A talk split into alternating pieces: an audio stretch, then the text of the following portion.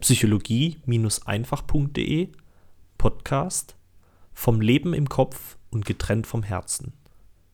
Wir Menschen sind schon wunderbare Wesen. Was uns wohl am meisten unter den Säugetieren auszeichnet, ist, dass wir eine hervorragende Fähigkeit besitzen, uns unserer Umgebung oder neuen Lebensumständen anpassen zu können. Man nehme nur einmal die Situation, dass wir eine neue Arbeitsstelle angenommen haben. Es dauert höchstens ein paar Tage und wir haben uns in unserer frischen Umgebung zurechtgefunden. Wir wissen, was unsere Aufgabe ist, kennen die Namen der neuen Kollegen und können schon kurze Zeit später produktiv sein. Diese Fähigkeit, sich anpassen zu können, kann aber auch zum Verhängnis werden. Lange Zeit habe ich mich gefragt, was eigentlich nicht mit mir stimmt, und mir ist dann plötzlich eine krasse Erkenntnis gekommen. Ich habe jahrelang Gefühle unterdrückt und bin dadurch Stück für Stück so emotional wie ein Stein geworden.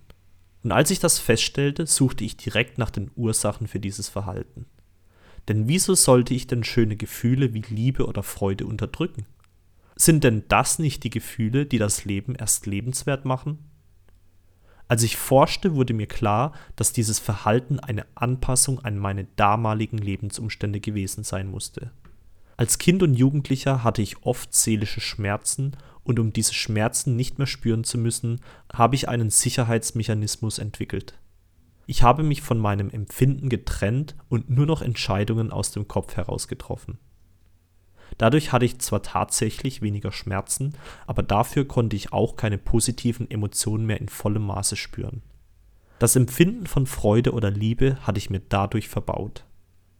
Jetzt, wo ich erkenne, dass ich Emotionen jahrelang verdrängt habe, realisiere ich, dass ich definitiv etwas in meinem Leben ändern muss, wenn ich mich wieder gut fühlen möchte. Meine Gegenwart ist nicht meine Vergangenheit und deswegen darf ich jetzt wieder anfangen, Gefühle in vollem Maße zu spüren. Vorbei ist die Zeit, in der ich wie betäubt durchs Leben gelaufen bin und all die schönen Seiten verpasst habe. Und angefangen hat die Ära, in der ich wieder liebe, lache und mich aus vollem Herzen freue. Möchtest du mich begleiten? Dein Aljoscha.